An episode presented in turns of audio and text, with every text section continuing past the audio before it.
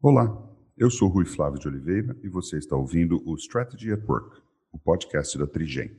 Nós ouvimos histórias de grupos americanos de venture capital facilitando o crescimento de empresas de tecnologia e nos admiramos do poderio dos Estados Unidos.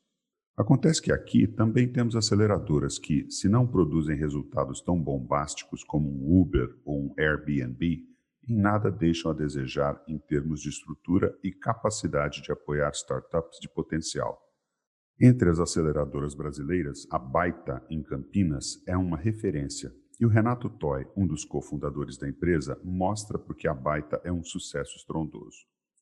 Com formação em computação pela Unicamp, fissurado em tecnologias, em especial em redes sociais, e um polímata em sua própria descrição, ou seja, um profundo conhecedor de tecnologia mas que versa inteligentemente sobre política e literatura, para ficarmos em apenas mais dois assuntos, Renato Toy é um profissional de primeira categoria. Falamos muito sobre empreendedorismo, startups, investimentos e até mesmo sobre estradas romanas e Clarice Lispector. Você ouve o resultado dessa conversa agora, aqui no Strategy at Work.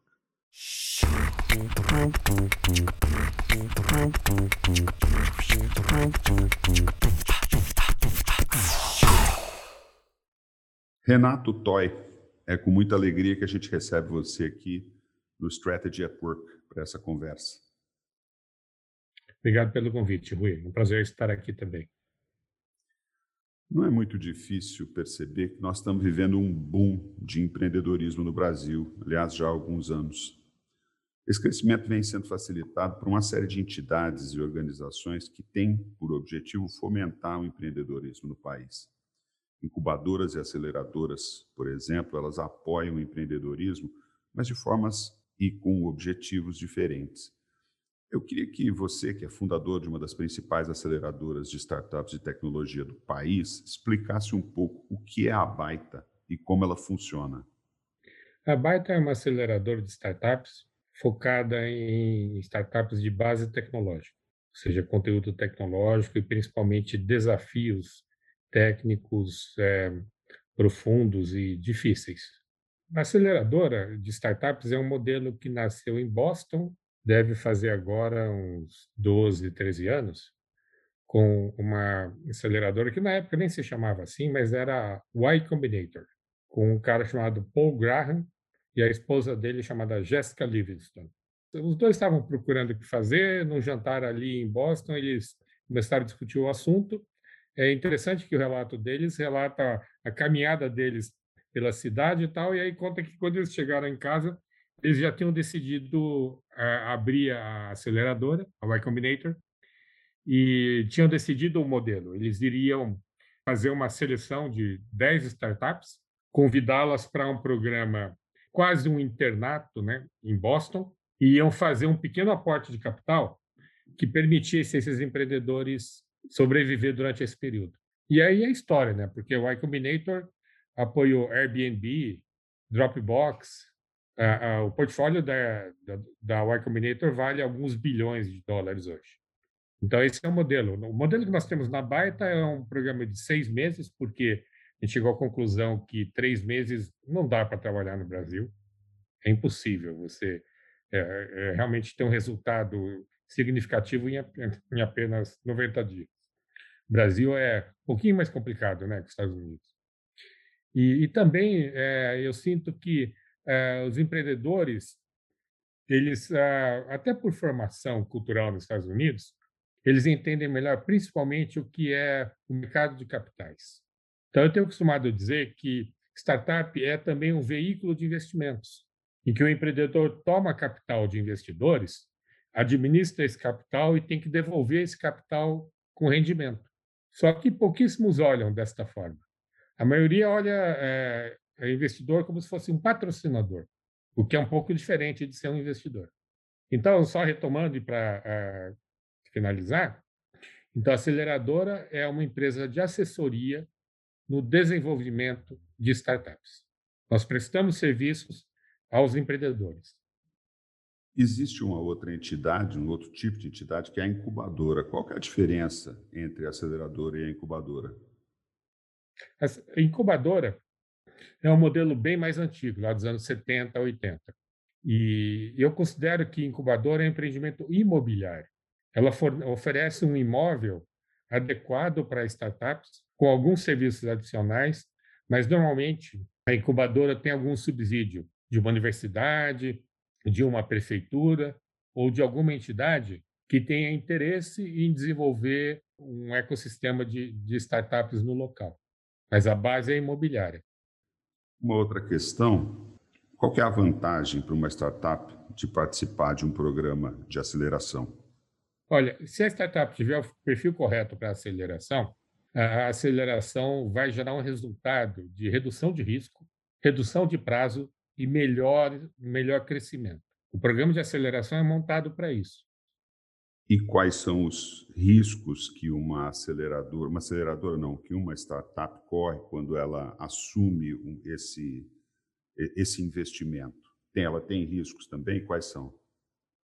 Bom, acho que o principal risco para uma startup num programa de aceleração é quando não, não, é, não acontece o casamento entre a, principalmente entre a equipe da, da startup e o programa de aceleração. Porque não existe um programa de aceleração que vá funcionar para todo tipo de startup. Isso pode ser um problema de modelo de negócios, de momento de mercado, até de personalidade dos empreendedores e da equipe da aceleradora. Tem que haver um entrosamento similar ao que acontece em qualquer equipe de alto desempenho, porque a gente está falando de uma situação de uh, extrema de desempenho. Eu costumo dizer que startup é o esporte radical do empreendedorismo. É uma boa definição.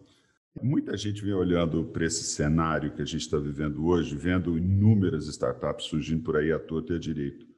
E muitos desses observadores pensam se não seria o caminho viável para eles. Ou seja, tem muita gente hoje olhando para as dificuldades no emprego, para as dificuldades no país e pensando: poxa, será que não é hora de eu empreender?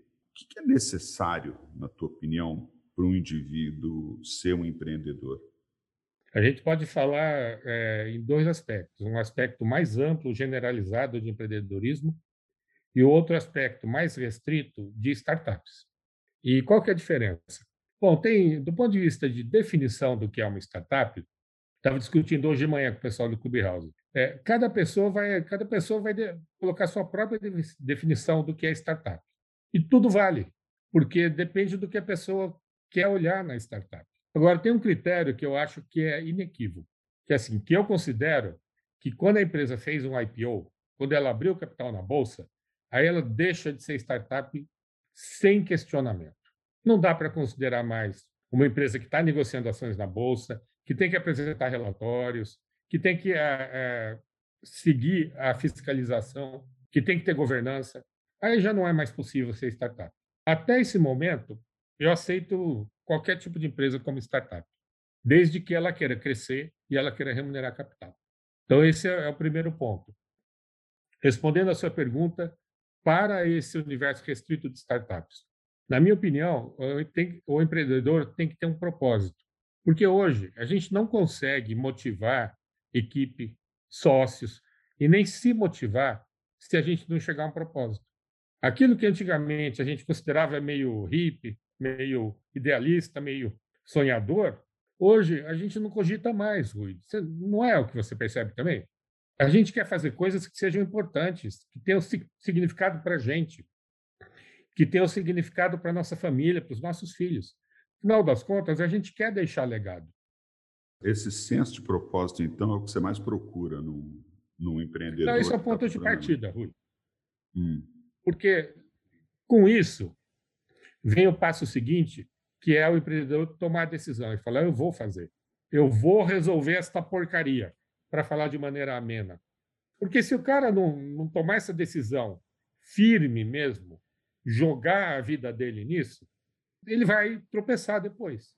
Ou melhor, ele vai tropeçar, tropeçar ele vai. A gente sempre tropeça. Só que ele vai tropeçar e desistir, se ele não tiver o um propósito.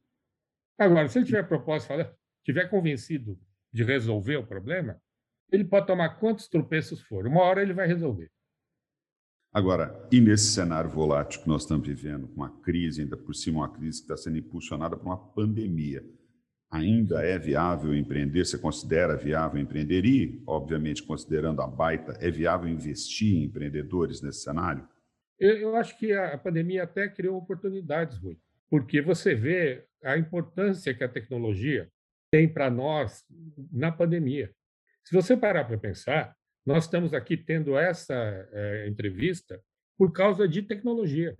Se o meu notebook aqui está conectado com o seu e a gente nem se importa quem é o fabricante, não faz diferença. Isso é porque uns caras lá em Stanford, nos anos 60, foram contratados pelo DARPA americano para desenvolver um protocolo para sobreviver num ataque nuclear. Então, se você parar para pensar, o paper que descreveu o protocolo TCP/IP provavelmente é o documento de maior impacto de engenharia na história do, da humanidade. Porque a gente está falando de notebook, computador, smartphone, a gente está falando de IoT, tudo fala TCP/IP. Então você é, vê a importância que a tecnologia tem aqui durante a pandemia. Assim, o... tem um livro recente do Scott Galloway em que ele fala sobre oportunidades na crise durante a pandemia. Né? E, Sim. obviamente, que ele, ele centraliza a, a tecnologia e fala de várias outras coisas também. Né? O, o, o, fala sobre o mercado de construção civil né, e, e mercado de empresas de material de construção tipo uh, Leroy Merlin, Telhanorte, enfim. Fala, isso vai ser um boom, porque o indivíduo está preso dentro de casa. Ele precisa de tecnologia para se conectar e ele está olhando para a sua casa e fala, poxa vida, eu preciso transformar pelo menos algum espaço aqui dentro num escritório, Sim. porque eu vou passar bastante tempo aqui dentro. E, e, essas oportunidades, elas, elas surgem, elas surgem sim. Mas eu vejo, e pelo menos eu enxergo, né, o, o, essas oportunidades, existe uma facilidade maior para aproveitá-las quem está bem estabelecido. Você não vai criar uma Leroy Merlin. A Leroy Merlin vai, ela está posicionada para aproveitar essa oportunidade. Os fabricantes de notebook, enfim, têm uma facilidade maior de aproveitar essa oportunidade.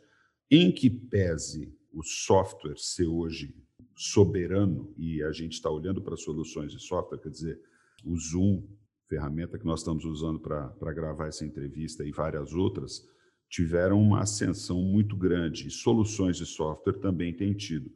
Mas existe uma diferença muito grande entre você estar estabelecido e você tentar estabelecer, se estabelecer. É, acho que é essa que é a grande questão aí. Esse é um momento para você tentar se estabelecer. Olha, Rui, é assim, é interessante o exemplo do Leroy Merlin, porque o mercado de material de construção é muito pulverizado. A gente olha o tamanho das lojas do Leroy Merlin, a quantidade de lojas que ele tem, e nem imagina que eles têm um percentual pequeno do mercado. Eu não, não tenho de cabeça quanto é, mas eu, eu, eu sei que esse mercado ainda é pulverizado, porque a gente tem uma startup na área de material de construção. E aí, é, o que eu percebo é que, mais do que, ou junto com a tecnologia, a gente tem que ver a oportunidade de modelo de negócios. Então, vou te dar um exemplo muito assim, muito significativo para mim. Em 2012 ou 2011, agora não lembro exatamente, eu vi uma apresentação do André Penha, que é CTO do Quinto Andar.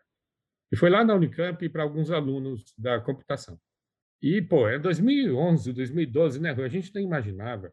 Aí eu olhei aquele cara e falei, nossa, esse garoto fez computação na Unicamp, depois foi fazer, é, depois de fazer computação, ele desenvolveu games, aí ele foi fazer pós-graduação em Stanford. Agora o cara volta para o Brasil e vai trabalhar com imobiliária, vai trabalhar com aluguel. Falei, cara, não dá para acreditar, né? Bom, cuspi para cima, né, Rui? A gente sabe. O, quinto andar, sim. Um dos cima. primeiros unicórnios brasileiros, né? É. Então, é, a, a, questão aí, a, a tecnologia é um ponto-chave. Mas eles decidiram resolver a parada da fiança, que é um horror, é um pesadelo obter fiança para aluguel. E eles resolveram bancar a fiança. Então, você vê, é, mesmo num mercado tão antiquado, estabelecido, eles chegaram e arrasaram. Então, essa pergunta que você fez, com relação a mercados estabelecidos, cara, eu digo o seguinte: não vai sobrar nenhum mercado sem disrupção tecnológica. Tudo vai ser digitalizado. Se até é, aluguel de imóveis sofreu a disrupção, onde que não vai ter? Essa é uma, essa é uma excelente perspectiva. Nós vamos para um breve intervalo agora. Se você está gostando dessa entrevista e quer ouvir outras, como por exemplo a que eu fiz com o Eduardo Coco, CEO da Dextra, inscreva-se no nosso podcast. Está disponível no Apple Podcast, no Google Podcast, no Spotify, em várias outras plataformas. A gente volta já já. No mundo de hoje, o que faz a diferença não são as inúmeras estratégias que as empresas podem criar para ter sucesso em seus mercados, mas sim a capacidade dessas empresas de tirar as estratégias do papel e colocá-las em prática. Entre outras coisas, é isso que fazemos há 16 anos na Trigem. Ajudamos empresas e organizações a crescer, a superar obstáculos, a atingir seus objetivos, alavancando o máximo do seu potencial e transformando este potencial em sucesso.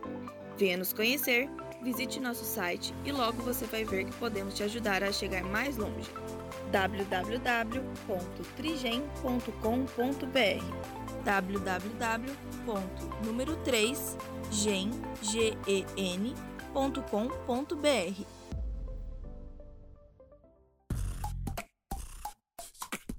Estamos de volta com o Renato Toy, da Baita. E olha só, nem todos os investimentos de uma aceleradora geram os frutos que se vislumbrava quando esses investimentos foram feitos.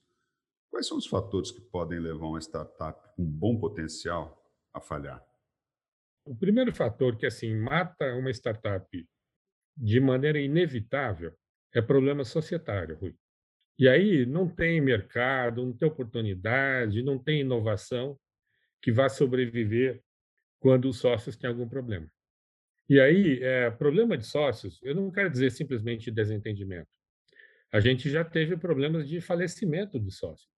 E aí o inventário foi parar com a mãe do empreendedor. E nada contra a senhora ou as mães, mas não dá para tocar uma startup desse jeito. A velocidade necessária é outra, o ritmo é outro, né? as decisões precisam continuam precisando ser tomadas e você tendo que lidar com o inventário é realmente é um, é um empecilho. Não dá para lidar com isso. O tempo passa. O, o segundo problema, e aí já é mais de negócios, né? É o que o Steve Blank e o Osterwalder falam. Não tem cliente. O problema é que você procurou não tem relevância. Então, o que a gente vê muitas vezes, o que acontece com frequência, ainda hoje, antes acontecia mais, é o empreendedor se apaixona por um problema, e na verdade ele se apaixona pela solução que ele tem, pela tecnologia que ele tem. E aí essa, esse apego, essa paixão é tão grande que ele não percebe que pode ser que o cliente não, não dê importância nenhuma para a tecnologia dele. E um sintoma muito claro disso é que o empreendedor se põe a criticar o cliente, pela que o cliente não entende a importância do produto. Chega a extremos de falar que o cliente é burro. E isso acontece com grande frequência. Então, é, é, a gente costuma dizer que isso é a, a abordagem de empurrar produto. Você tem o um produto e você empurra ele para cima do cliente. A gente tem é, incentivado muito, insistido para que os empreendedores tenham a postura contrária, de ver cliente puxando o produto. E o exemplo mais dramático disso é o relato do. Ah, esqueci o nome do cara, do, do cara que criou a primeira planilha eletrônica da história. Um cara chamado Dan Bricklin, em Harvard, nos anos 70. E ele imaginou, né? Porque as empresas, as grandes empresas, faziam o fechamento contábil usando lousa e giz e enchiam paredes com planilhas. E aí, quando ele tinha que recalcular alguma coisa, você já viu, né? O que, que ia acontecer. Imagina se ele encontrar um erro no final, na hora que ele vai bater os números, ele descobre que não bateu. Aí ele imaginou, era a época onde já existiam os, os editores de texto eletrônicos, né? Ele olhou e falou assim: se eu tivesse uma planilha automática, assim como tem processador de texto eletrônico? E aí o cara inventou, Rui, aquela coisinha de escrever a fórmula igual aí A1 vezes A2, que a gente usa hoje, foi esse cara que inventou, Dan Bricklin. E ele conta que quando ele mostrou um protótipo para um contador, diz que o contador tremia. O cara tremia e falava assim: eu levo uma semana para fazer isso. Aquilo que uh, o VisiCalc fez em segundos na tela do Apple, porque foi o VisiCalc que alavancou a venda do Apple. Não sei se você sabe dessa história. O, o VisiCalc Eu conheço essa história. Eu li essa história recentemente, inclusive, do, inclusive essa reação do contador falando assim: você acabou de transformar uma semana de trabalho em uma hora, né? Alguma coisa assim. Eu achei brilhante essa essa essa tradução do que é uma planilha de cálculo para quem nunca teve uma na frente. Então, o Dan Brinkley conta, essa é uma entrevista online. Aliás, tem num documentário do ah, então hoje eu estou ruim de nomes. É, é, o Nerds lá. O... Daqui a pouco eu lembro. Mas o, o Dan Brick ele fala que os, os contadores jogavam cartão de crédito em cima dele e fala, eu quero. Então, o que, que eu digo para os empreendedores? Cara, você vai fazer um produto, você vai investir, vai gastar tempo tentando vender, o cliente vai ter que comprar, vai ter que aprender a usar. Cara, tem que ser alguma coisa que o cliente peça de joelho, fale, eu preciso isso vai mudar a minha vida. Então, para que, que você está investindo tudo isso? Então, esse é o segundo ponto.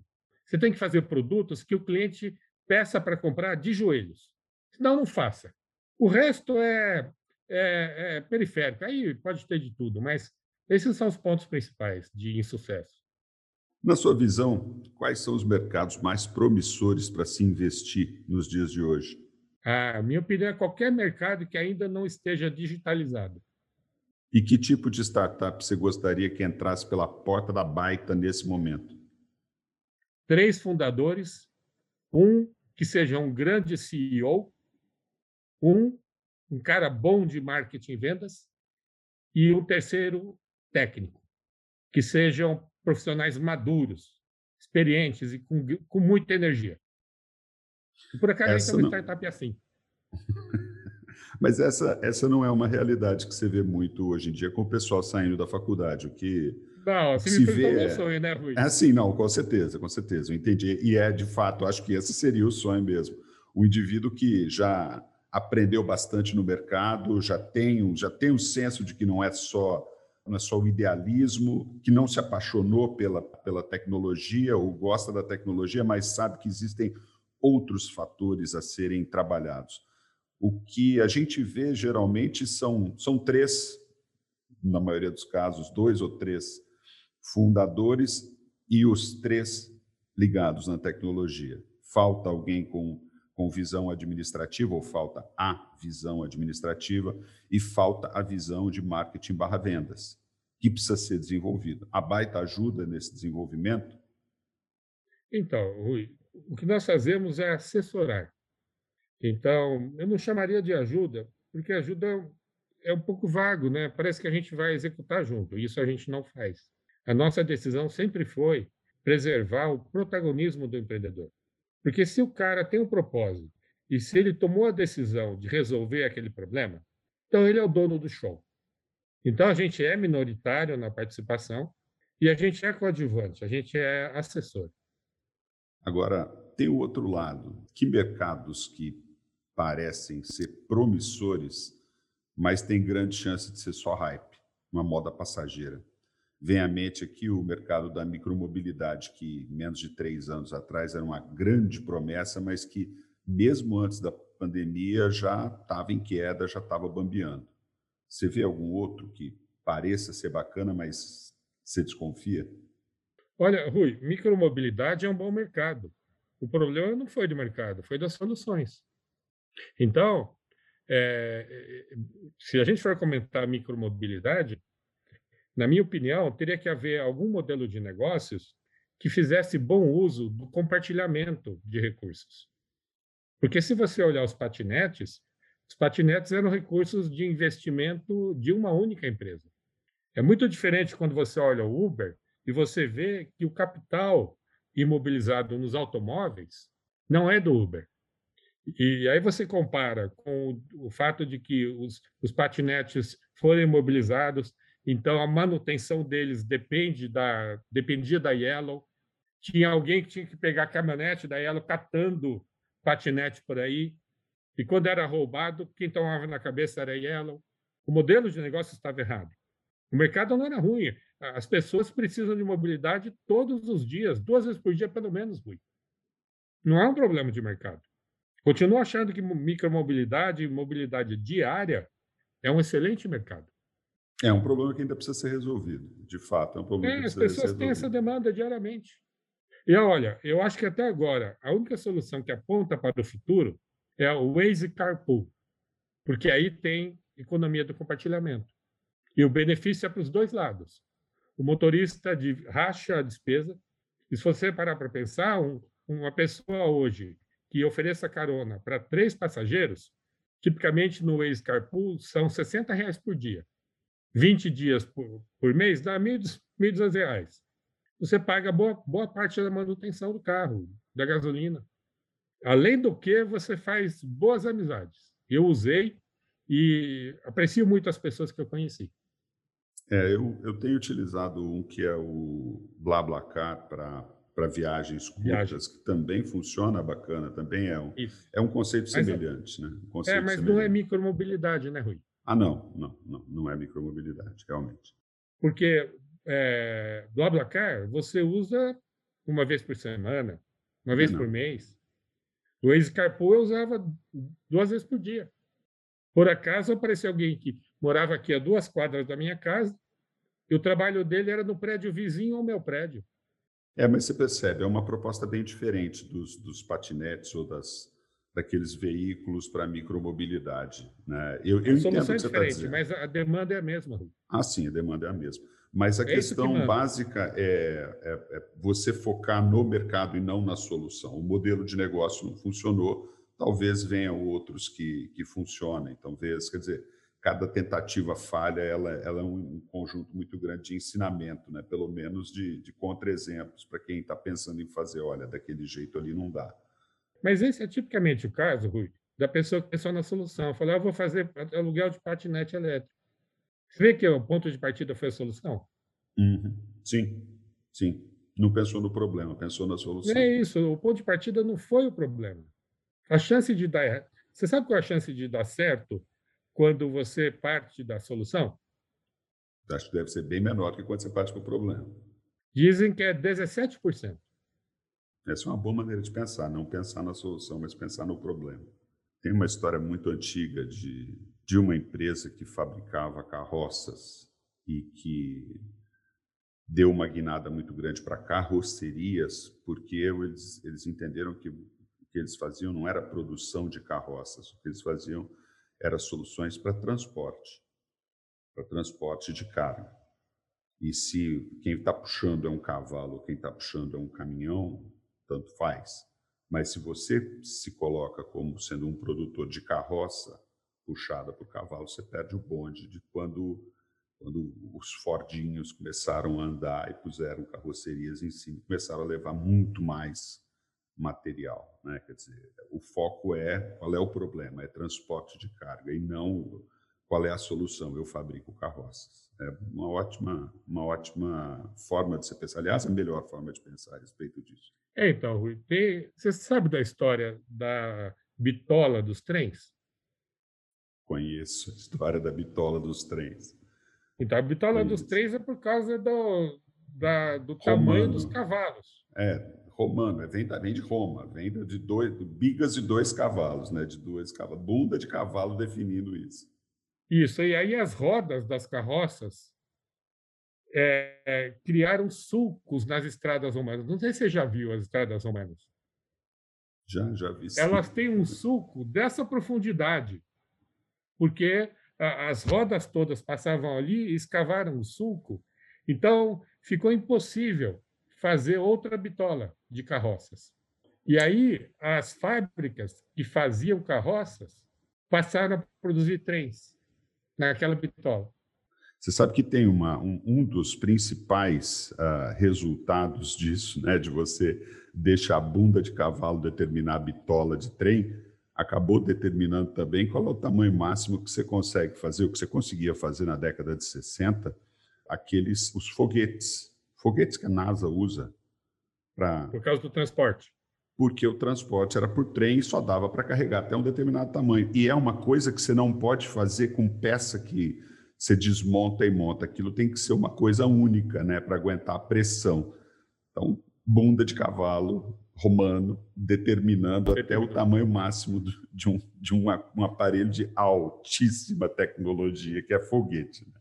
Você é bastante ativo, você até comentou agora há pouco, né? Você é bastante ativo no aplicativo Clubhouse, que fomenta a criação de salas de discussão mediadas em que as pessoas do mundo inteiro se juntam para discutir os mais variados assuntos. Esse aplicativo teve um crescimento exponencial em interesse no fim de 2020 e começo de 2021. E as estatísticas hoje mostram que esse interesse vem se reduzindo bastante nos últimos meses. Acho que o fato de que o Facebook e o Twitter lançaram serviços concorrentes também teve participação nessa queda de interesse. Qual que é, na sua opinião, o futuro dos aplicativos de discussão em geral e do Clubhouse em particular? Eu não consigo fazer essa previsão, mas eu consigo te fazer um comentário que talvez seja até mais relevante, tá? Eu, eu venho mesmo usando o Clubhouse desde início de fevereiro. E na minha rede de contatos, né, você consegue ver facilmente nas pessoas com quem você fala quando é que eles entraram no Clubhouse. E normalmente, até agora eu não cruzei com ninguém que tenha entrado antes de mim. Acho que entrei em 4 de fevereiro. Então é um fenômeno extremamente recente. Só que mesmo assim, sendo tão recente, ele vem passando por mudanças sucessivas. Então, num primeiro momento, o que aconteceu foi uma novidade, é, mas que permitiu às pessoas interagirem de uma maneira que eu só vi paralelo uma vez antes, que era o Disque Amizade, 145. Você lembra disso, Rui? Lembro, sim. Eu tenho idade para lembrar do 145. Você sabe como aquilo aconteceu ou não? Não sei, não. Tinha o serviço do Hora Certa, lembra? Sim, lembro do Hora Certa. 130. As pessoas né? descobriram, Rui, que se você é, é, continuasse com a ligação no hora certa, você conversava com as outras pessoas conectadas. E as empresas telefônicas descobriram isso e fizeram um serviço, que foi o Disque Amizade. Mas o que acontece? É, o Clubhouse, para mim, é o Disque Amizade atual. As pessoas podem falar umas com as outras e você ouve de tudo. Você ouve desde o bate-boca político até esculhambação, até piada, música, até discussões elevadíssimas. Eu considero que o Clubhouse hoje é o paraíso dos polímatos, que era uma coisa que eu nem, nem sabia que existia. Mas o que acontece? Por exemplo, hoje eu estava debatendo com algumas pessoas e a gente estava falando sobre como é que começou a história, a questão simbólica. Não, na verdade, começou com literatura, Rui. O pessoal começou uma discussão perguntando os três principais livros, os três livros que mudaram a vida de todo mundo. E aí cada um foi falando, eu estava ouvindo, né? E estava quieto.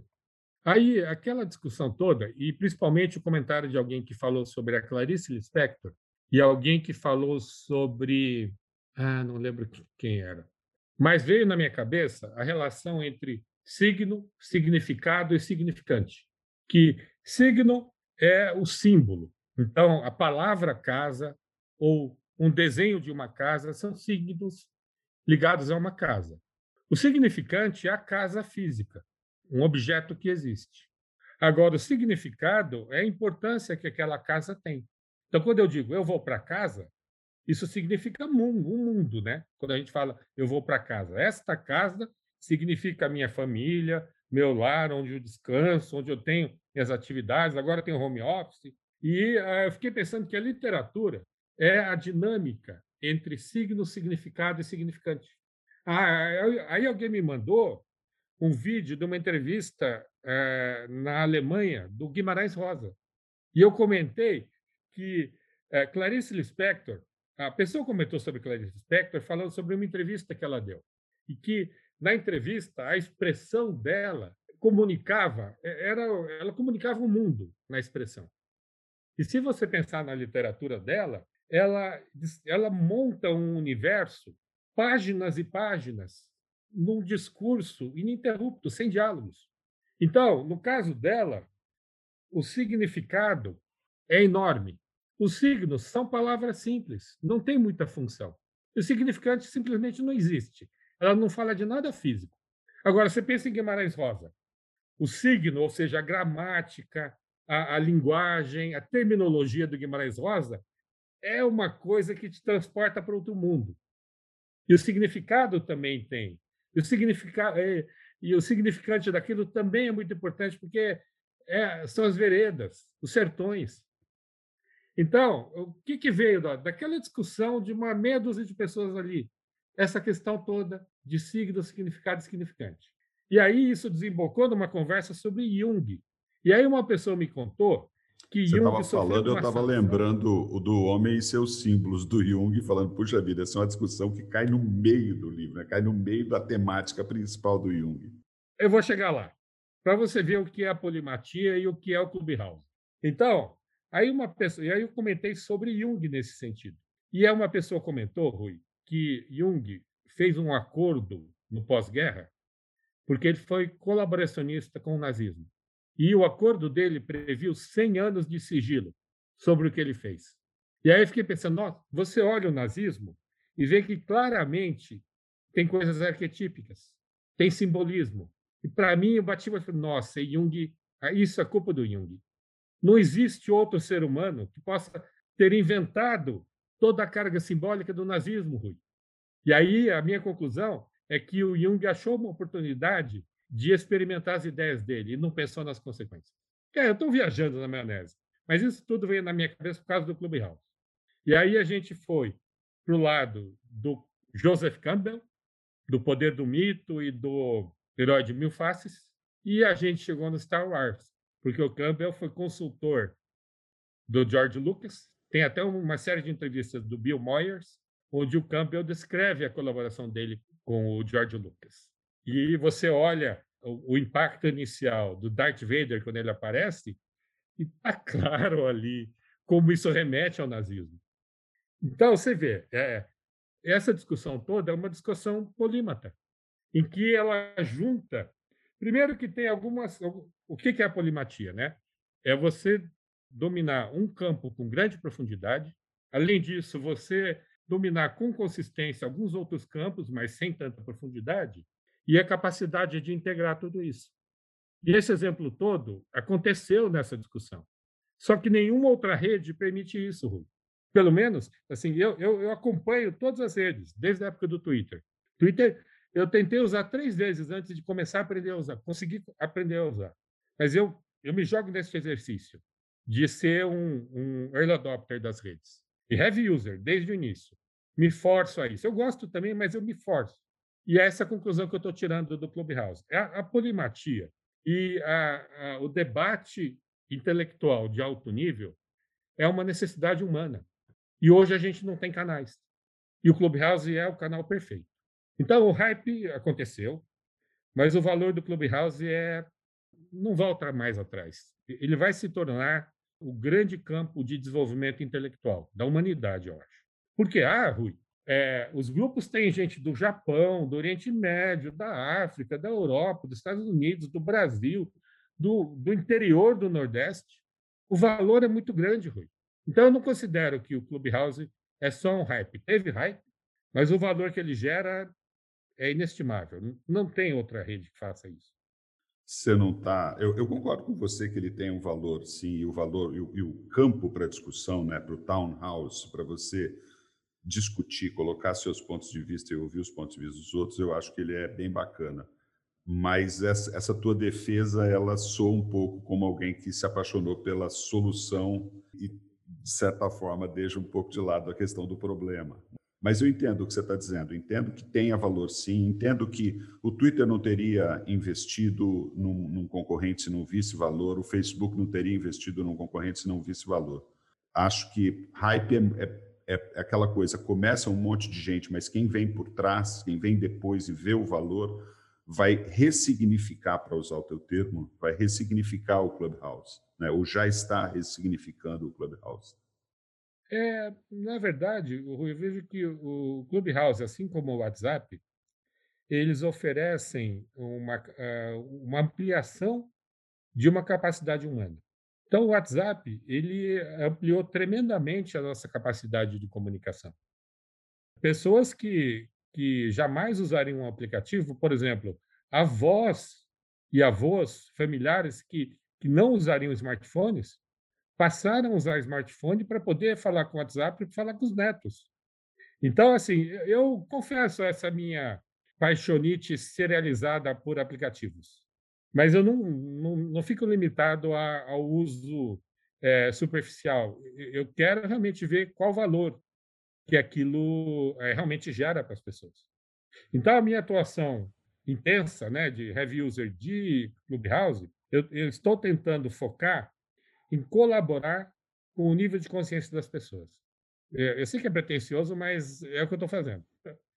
Ah, muito bom. Eu acho que é uma maneira, é uma maneira positiva, sim, e útil. E, de novo, é um, é um espaço que traz para a gente a possibilidade da, da, da, discussão, e de uma discussão que eu acredito que tenha vantagens sobre a discussão escrita, do WhatsApp e outros elementos, do Facebook, enfim. Ela é mais ativa, ela é menos passiva.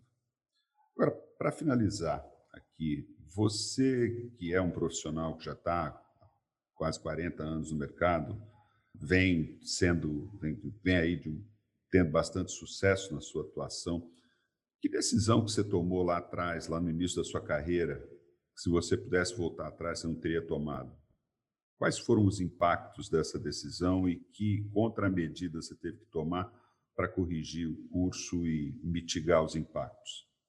Coisa assim que você fez quando você era recém-formado. Não, Rui, é, pode parecer até autoindulgente ou mentira. Mas tudo o que eu fiz me trouxeram aqui e eu, sinceramente, sou muito satisfeito com a minha vida, com o meu trabalho e com a contribuição que eu dou. Ontem, é, essa semana, a gente teve uma conversa com empreendedores que terminaram a aceleração ano passado. E o testemunho deles foi: ah, ó, a gente vive lembrando do que você falava, você falava isso, isso, isso. E olha, eu vou te dizer, é, na Móvel tem um dos sócios, se chama Eduardo Henrique. Eu o conheci em 1990 e não, em 2000 e pouquinho. E nós nos encontramos depois, talvez é, quando foi? Foi uns três ou quatro anos atrás. Ele me relatou essa conversa que a gente teve no primeiro dia que nós conversamos.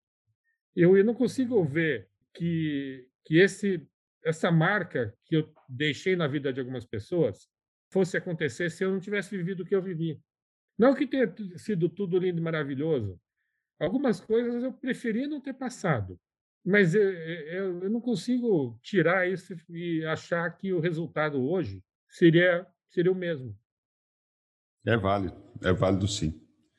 E, por fim, daqui um ano mais ou menos, eu vou convidar você para participar mais, mais uma vez do Strategy at Work.